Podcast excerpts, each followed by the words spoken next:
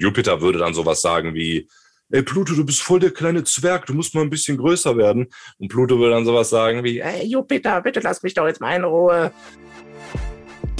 Herzlich willkommen zu einer heute ganz galaktischen Folge Bookberry Podcast. Ich bin Sarah Weiß und bei mir zu Gast ist Tim Julian Ruster.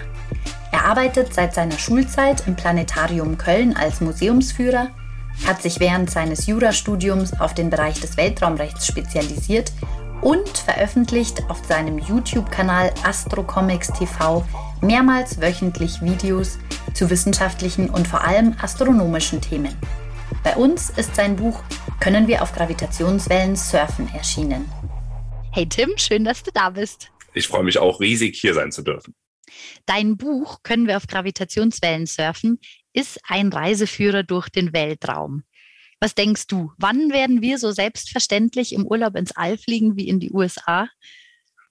Ich könnte mir vorstellen, dass es in den nächsten, also ich meine, wir sprechen schon über Jahrzehnte wahrscheinlich, aber sagen wir mal, in den nächsten 10 bis 20 Jahren, glaube ich, wird das erschwinglich sein für den Durchschnittsmenschen, zum Beispiel einen Urlaub auf dem Mond zu machen. Das wäre jetzt so der erste Schritt. Ne? Ich meine, Mars oder fremde Galaxien, da will ich noch nicht von reden, aber ein Urlaub auf dem Mond, denke ich, wird in den nächsten 10 bis 20 Jahren möglich sein. Und die ersten Schritte werden ja jetzt gerade gemacht, indem eben jetzt sehr reiche Menschen, Milliardäre, sich so Weltraumflüge leisten können. Da können wir gerne auch noch ein bisschen genauer drüber sprechen. Ich glaube, dass das so eine Entwicklung lostreten wird, die es letztlich auch uns erlauben wird, also uns als nicht so reiche Menschen, ähm, zum, zum Mond zu fliegen. Wenn das wirklich ginge, was würdest du sagen, soll ich mir auf jeden Fall anschauen? Also es kommt darauf an, ob du eher auf äh, Fernreisen stehst oder lieber so ein bisschen lokalpatriotisch bleibst. Also äh, der naheliegendste Reiseort für den ambitionierten Weltraumtouristen ist ja unser Sonnensystem erstmal. Und da gibt es auch jede Menge zu entdecken. Ich würde empfehlen, wenn man Urlaub im Sonnensystem macht, dass man zu einem der Eismonde der Gasplaneten reist. Viele Leute wissen das gar nicht. Jupiter und Saturn, die beiden größten Planeten des Sonnensystems, haben auch sehr viele Monde. Saturn hat 81, Jupiter hat 79. Und diese Monde sind super interessant. Es gibt da viele, da gibt es so Eisvulkane, da spritzt heißes Wasser aus der Oberfläche raus, wie so ein Geysir in Island. Und dazu hat man dann eben das hübsche Panorama des Jupiters. Also so eine zweiwöchige Urlaubsreise auf einem Eismond von Jupiter, das würde ich unbedingt empfehlen. Da brauche ich aber dann einen Schneeanzug oder wie ist es temperaturtechnisch? Es ist unfassbar kalt. Es wird bis zu minus 200 Grad kalt. Und das heiße Wasser, das da rausspritzt, das entsteht quasi nur weil diese Monde von der Schwerkraft der Gasplaneten durchgeknetet werden. Also Jupiter ist so schwer, dass er seine Monde eben regelrecht durchknetet. Dadurch schmilzt das Eis und spritzt als Wasser an der Oberfläche raus. Aber ansonsten ist es da super, super kalt. Also auf jeden Fall die dicke Winterjacke mitnehmen. und die Ski im Zweifelsfall. Und die Skier, ja, das habe ich im Buch auch geschrieben. Viele dieser Monde werden wahrscheinlich zu den neuen galaktischen Après-Ski-Gebieten werden oder so. Und äh, zum Beispiel der Uranus hat einen Mond namens Miranda. Dort ist die höchste Steilklippe des Sonnensystems, irgendwie 20 Kilometer hoch oder so. Und da könnte man dann also auch spannende Aktivitäten wie Cliff-Diving machen oder so. Praktischerweise ist die Schwerkraft auch sehr niedrig auf diesen Monden. Das heißt, man könnte so ganz entspannt die 20 Kilometer große Klippe runterschweben und danach geht's dann eben zum Après-Ski in die Hütte. Großartig. Und die Unternehmensidee dafür hätten wir jetzt auch schon in petto.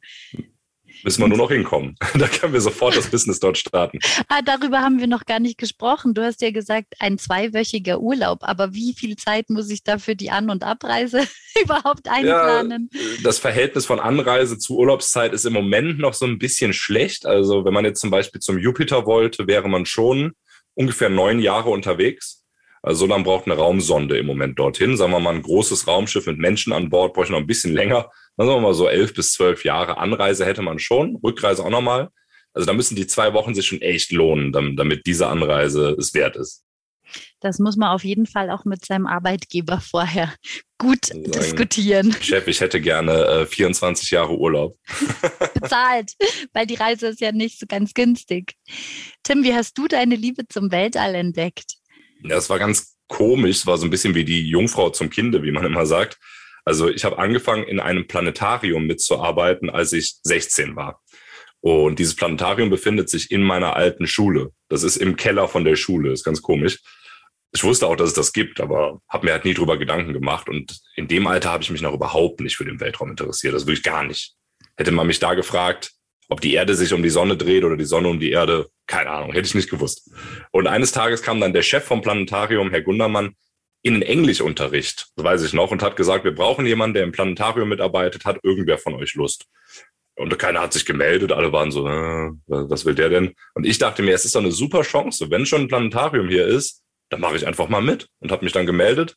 Und seitdem bin ich jeden Samstag dort unten im Keller meiner Schule, immer noch, also mein Abi ist jetzt auch schon zehn Jahre her, aber immer noch jeden Samstag unten im Planetarium und mache da die Führung. Und ich habe mir das dann damals eben ganz langsam selber angeeignet, hat immer, habe immer bei den Führungen zugehört, bis ich irgendwann halt irgendwas über den Weltraum wusste. Und so kam das. Also ich, man kann sagen, ich bin zum Thema Weltraum sehr zufällig gekommen. Aber was gefällt dir so dran, dass du dabei geblieben bist bis heute? Ja, es war quasi vom ersten Moment an so galaktische Liebe auf den ersten Blick, kann man sagen. Also ich bin dann ins Planetarium reingekommen. Es ist, wie gesagt, im Keller der Schule und da ist so eine riesige Stahltüre. Also man geht durch diese Stahltüre, mit einem Rumsen fällt die zu und plötzlich ist man dann im Planetarium in so einem großen Weltraummuseum. Und vom ersten Moment an, wo ich die ganzen Ausstellungsstücke gesehen habe, war ich halt hin und weg. Auf einmal siehst du ein Bild von einem schwarzen Loch oder du erfährst, dass die Sonne in fünf Milliarden Jahren riesig groß werden wird und die Erde vernichten wird. Und all diese Fakten, die auf einen einprasseln, sind so unglaublich, dass man sofort von dem Thema begeistert ist. Und mir, also mich hat es seitdem immer so fasziniert, weil diese faszinierenden Fakten auch nie aufhören. Es ist nicht so, dass man irgendwann sagt, so jetzt weiß ich alles, jetzt ist es langweilig, sondern es kommt immer wieder was Neues. Also jede Woche werden spannende neue Dinge im Weltraum entdeckt, wo man jedes Mal wieder so ist, boah, das, das hätte ich nicht für möglich gehalten. Also es zeigt einem permanent, wie viel es noch zu entdecken gibt. Das heißt, es regt die eigene Neugierde immer wieder an und es relativiert auch immer so ein bisschen die eigenen Probleme im Leben. Habe ich auch im Buch beschrieben, weil wenn man sich selber so klein vorkommt, aber in einem positiven Sinne, da muss man sich auch nicht mehr über so Kleinigkeiten ärgern auf der Erde. Hast du trotzdem nie drüber nachgedacht, Astronaut zu werden? Ja, das Problem war immer, also Astronauten stellt man sich immer wie so extremst coole Muskelprotze oder so vor. Keine Ahnung, das hätte ich vielleicht noch hinbekommen, aber man muss auch sehr gut in Naturwissenschaften sein. Also alle Astronauten sind äh, Naturwissenschaftler. Alexander Gerst zum Beispiel, hier, der war ja letztes Jahr ähm, Kapitän der ISS sogar. Ich glaube, der ist Geologe. Und die haben auch einen Doktortitel und so. Also rund, äh, kurz gesagt, man muss sehr gut in Mathe sein. Und mein Problem war immer, ich bin sehr, sehr schlecht in Mathematik. Keine Chance. Ich habe auch überlegt, ob ich vielleicht Astrophysik studieren soll. Ich dachte mir, es wird zum absoluten Fiasko. Ich kann ja noch nicht mal einen Dreisatz, wenn ich jetzt anfange, Astrophysik zu studieren. Das hätte nicht funktioniert. Und deswegen musste ich leider die Astronautenkarriere in den Wind schlagen und bin dann auf Jura umgestiegen, denn da muss man nicht rechnen. Du hast dann Jura studiert stattdessen und auch beim Deutschen Luft- und Raumfahrtzentrum als Jurist mit Spezialgebiet Weltraumrecht gearbeitet. Weltraumrecht, was ist das? Das ist so ein Rechtsgebiet, von dem die meisten Leute noch nie gehört haben und äh, immer denken, das wäre irgendwie ein schlechter Witz irgendwie. Der Anfang von so einem Anwaltswitz oder so. Wie viele Anwälte braucht man, um Raumschiff zu fliegen? Keine Ahnung. Ähm, aber das gibt's wirklich. Und das ist noch ein sehr kleiner Teilbereich des Rechts. Im Prinzip geht's darum, dass es halt die Grundproblemstellung gibt, dass auf der Erde sind ja alle Rechtsgebiete abgesteckt. Also egal, was ich irgendwo mache, ich befinde mich immer in irgendeinem rechtlichen Raum, und es gibt immer eine Rechtsordnung, nach der ich verfolgt werden kann und nach der eine Sache geregelt werden kann. Aber was ist, wenn irgendwas im Weltraum passiert?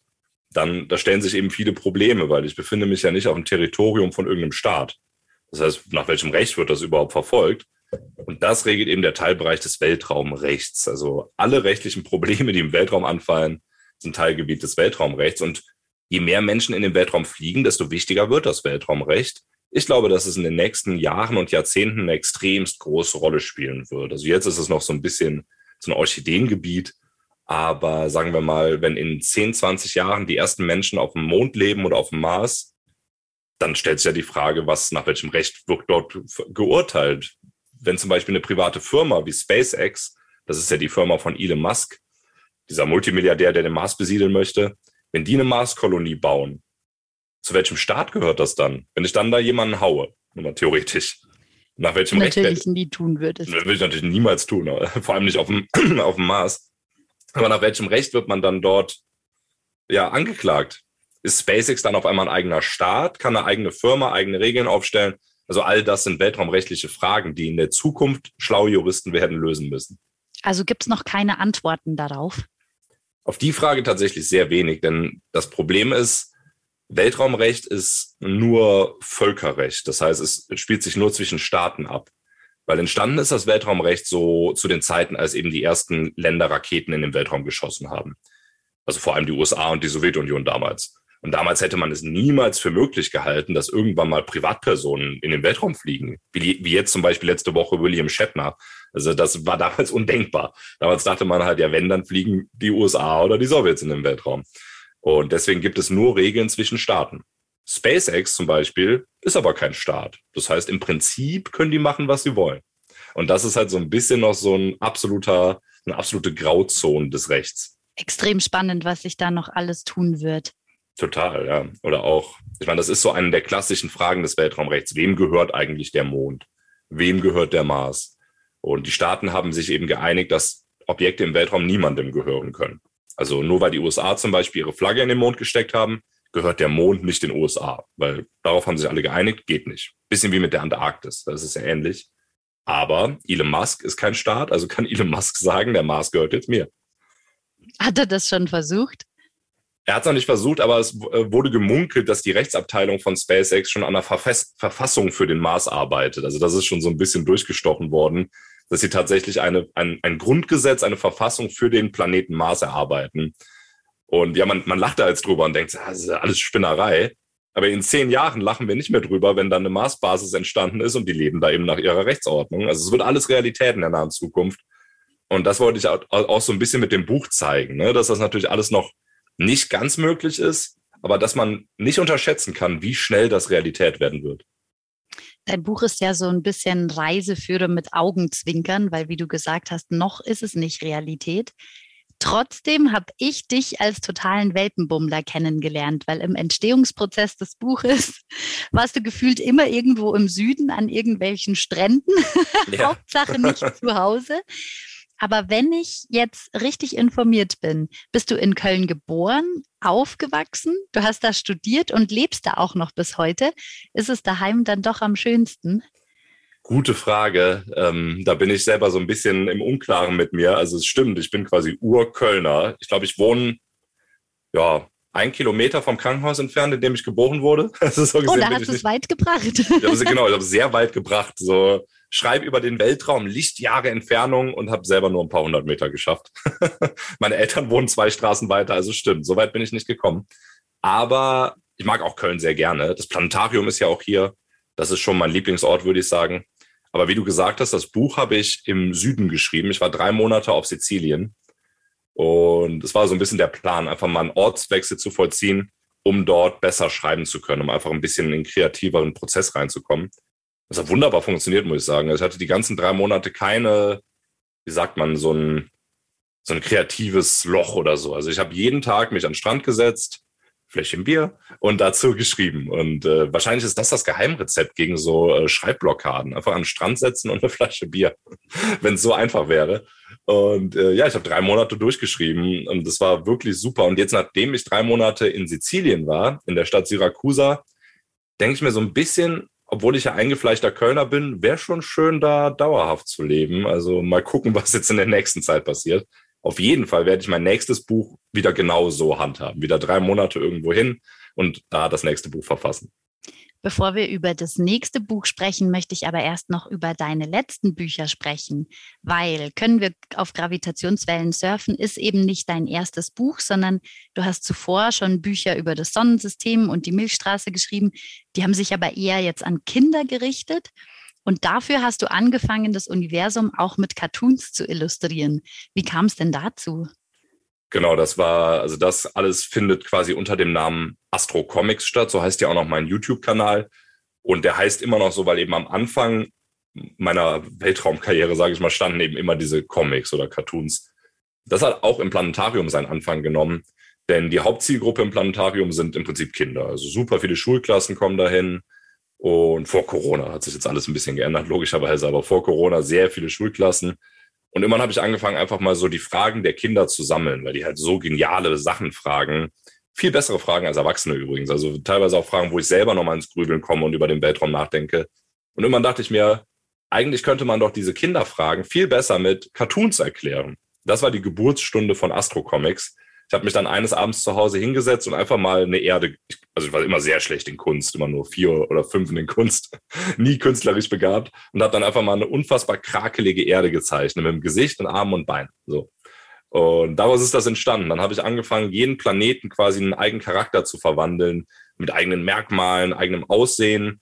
Und in diesen Cartoons reden die Planeten eben miteinander und erklären so den Weltraum. Also Planeten-Cartoons, die für Kinder den Weltraum erklären. Das war die Idee. Und am Anfang dachte ich, naja, das wird wahrscheinlich niemand wirklich interessieren. Ich kann das benutzen, um im Planetarium ein paar Kindern den Weltraum zu erklären. Aber es hat sehr viele Leute interessiert. Es schien irgendeine Marktlücke gewesen zu sein, so Planeten-Cartoons. Also ich hatte dann plötzlich bei Instagram irgendwie zehntausende Fans, bei Facebook. Und es lief echt gut. Und auch viele Erwachsene, witzigerweise. Ja, und so wurde Astro Comics dann echt zu einer relativ bekannten Marke in sehr schneller Zeit.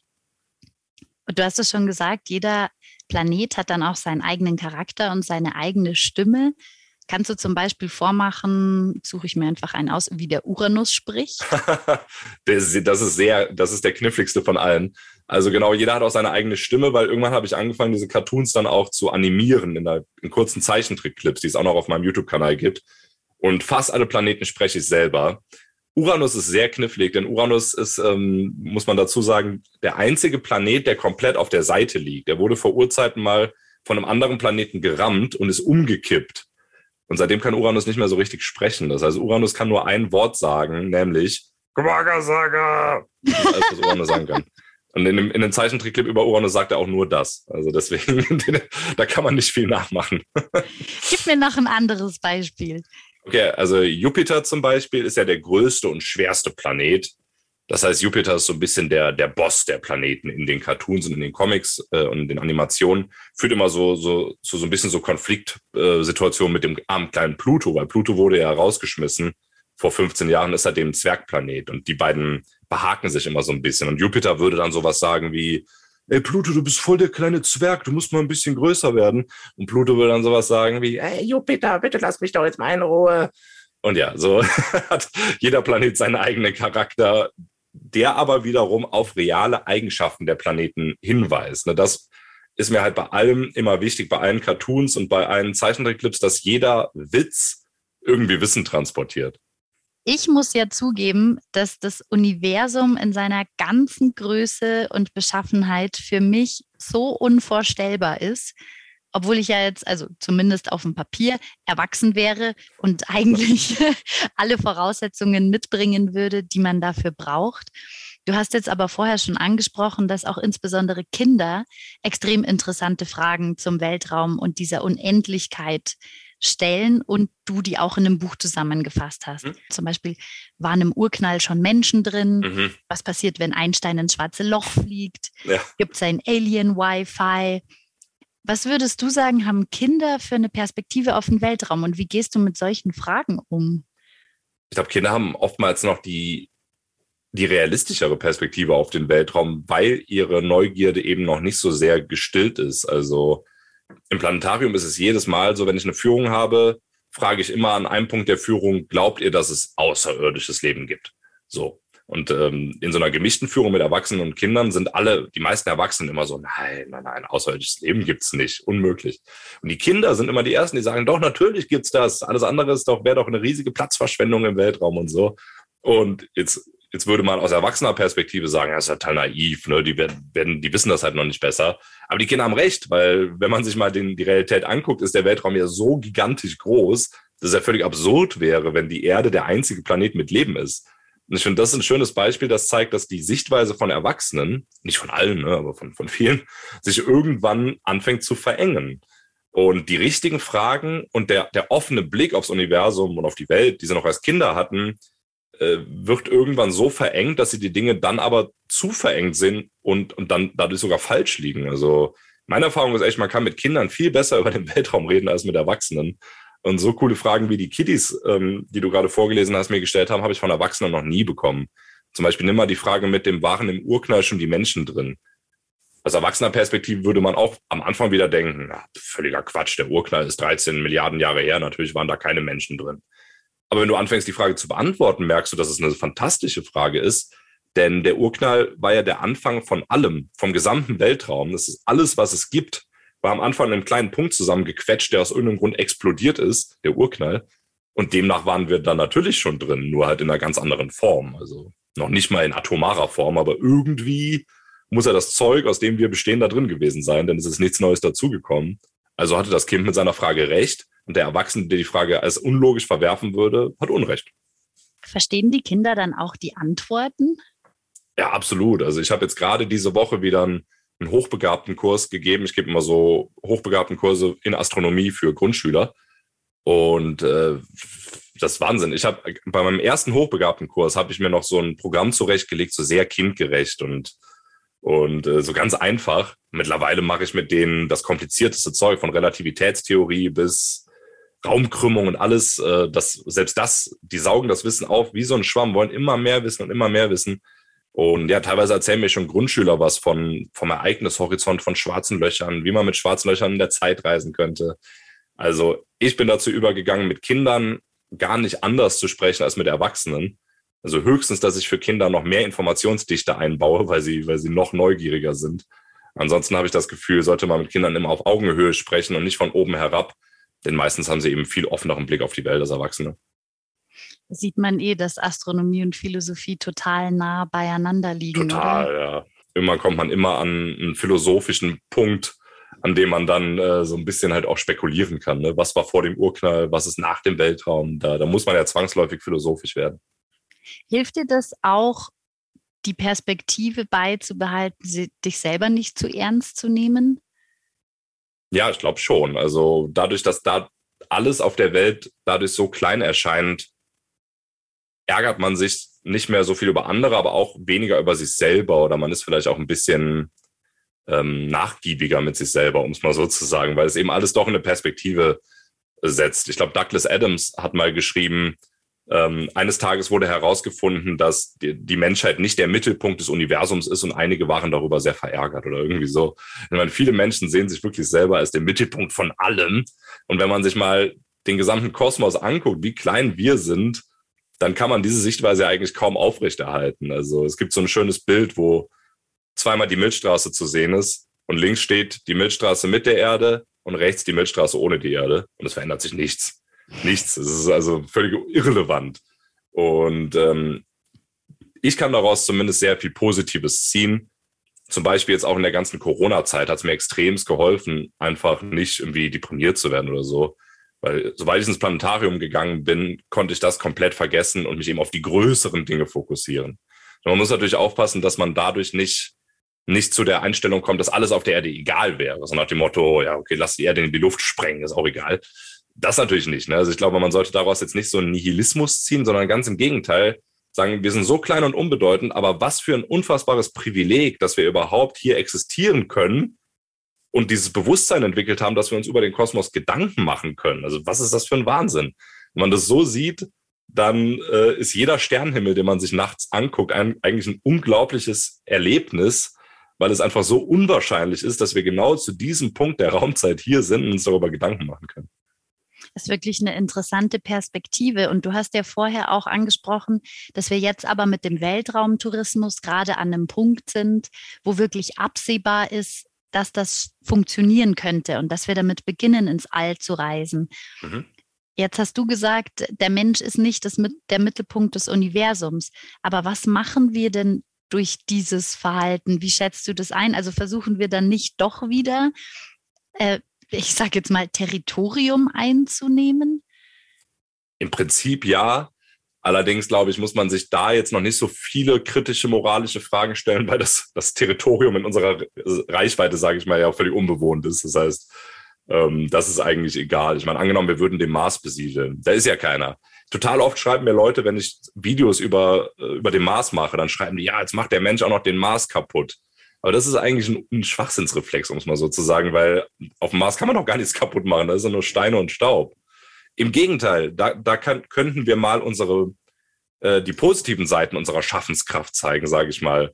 Der Mars ist jetzt einfach nur ein verrosteter, staubiger, roter Wüstenplanet. Das ist nichts. Wir könnten den Mars in eine belebte Oase im Kosmos verwandeln und dort leben. Ja, erschaffen, sag ich mal. Ne? Das klingt jetzt sehr größenwahnsinnig. Aber Leben von Erde dorthin bringen. Also wir könnten dem Mars eine zweite Erde verwandeln, äh, was ja ein unglaublicher Akt wäre, wenn man davon ausgeht, dass die Erde relativ einmalig ist oder zumindest was sehr Besonderes. Und wir stehen kurz davor, die technologische Kraft zu haben, eine zweite Erde zu erschaffen. Also ich denke mir, let's do it. Also das ist ja wohl, dagegen kann man eigentlich vernünftigerweise nichts haben. Vor allem, weil das ja auch viel technologischen Fortschritt bringen wird, den wir dann wiederum auch auf der Erde nutzen können. So ist es ja meistens, man wagt neue Abenteuer, man verschiebt den Horizont nach außen und dadurch wird aber auch alles in anderen Bereichen des Lebens besser. Also ich vergleiche es immer gerne mit den Entdeckern damals wie Magellan oder so, die aufgebrochen sind, um neue Routen zu finden. Und damals haben wahrscheinlich auch viele Leute zu jemandem wie Magellan gesagt, ey Alter, bevor du jetzt hier versuchst, eine neue Route zum Pazifik zu finden, löst doch erstmal die Probleme in Spanien. Ich glaube, Magellan war Spanier, keine Ahnung. Äh, vielleicht war er Italiener, aber ich glaube, er segelte unter spanischer Flagge. Ähm, so hätte Magellan auf diese Leute gehört, dann hätten wir heute noch keine Wasserstraße zwischen dem Atlantik und dem Pazifik entdeckt. Also es ist halt dieses, ich rede mich jetzt hier in Rage, du hast das gar nicht gefragt, aber egal. Äh, viele Leute sagen ja, ja, bevor wir in den Weltraum fliegen, sollten wir die Probleme auf der Erde lösen. Und es ist auch ein nachvollziehbarer Reflex. Das, so, da kann man erstmal drauf kommen. Aber wenn man, wie gesagt, drüber nachdenkt, ist es eine fatale Sichtweise. Denn was heißt das? Lasst erstmal alle Probleme auf der Erde lösen. Alle Probleme auf der Erde? Wann wird denn der Zeitpunkt gekommen sein, wo es kein Problem mehr auf der Erde gibt, wo der letzte Meckerkopf zufrieden sein wird und sagen wird, es gibt keine Probleme mehr? Das gibt's nicht. Äh, wenn wir technologischen Fortschritt aufschieben würden, bis wir alle anderen Probleme gelöst haben, hätten wir keinen technologischen Fortschritt. Um noch ein Beispiel zu sagen, und danach, danach bin ich ruhig. Äh, angenommen, damals in der Steinzeit wollte, keine Ahnung, alle Steinzeitmenschen verbringen ihren Tag damit, Mammuts zu jagen und Bären zu pflücken. Und einer hat gesagt, Leute, ich komme heute nicht mit auf die Jagd, ich, ich arbeite da an was, es nennt sich das Rad. So. Und alle sagen, hör mal auf, an deinem Rad zu forschen, wir müssen dringend Essen besorgen, komm mit auf die Mammutjagd. So, das, das ist der Mindset. Ne? Ich meine, wir, wir müssen halt Raum für Fortschritt und Technologie lassen.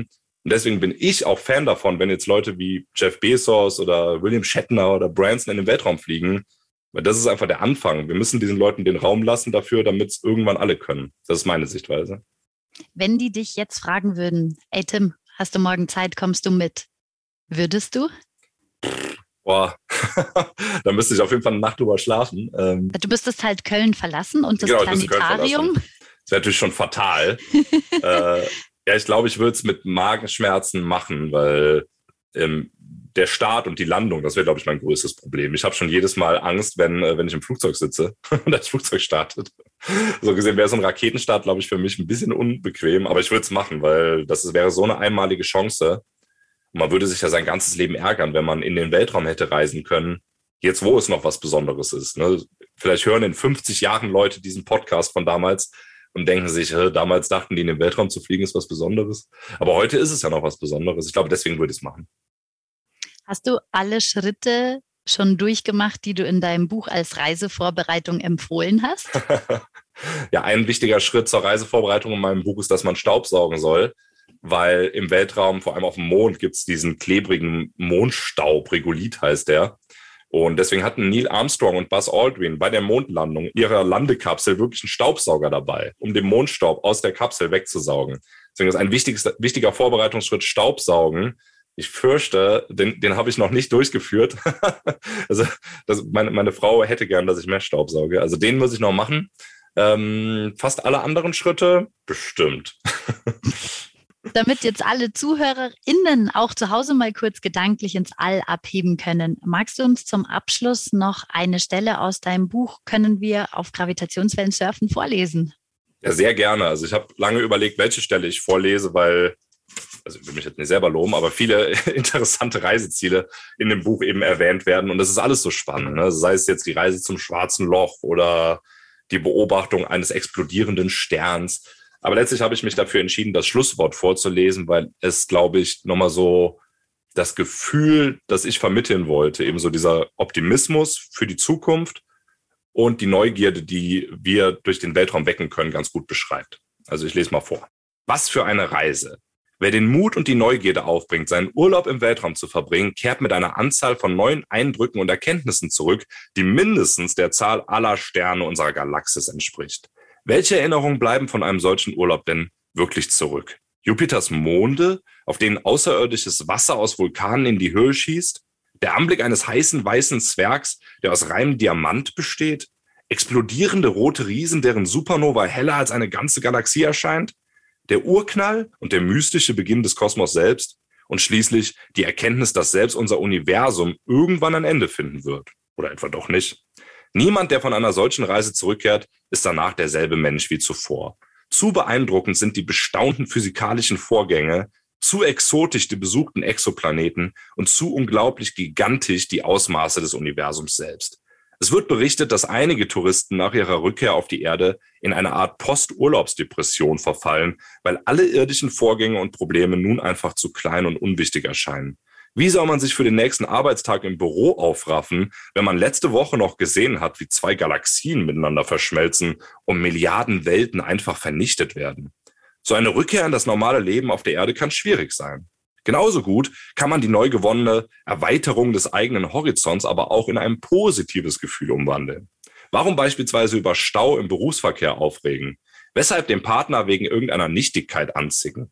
All das sind doch Probleme, über die man einfach hinweglächeln kann, wenn man sie im kosmischen Maßstab betrachtet.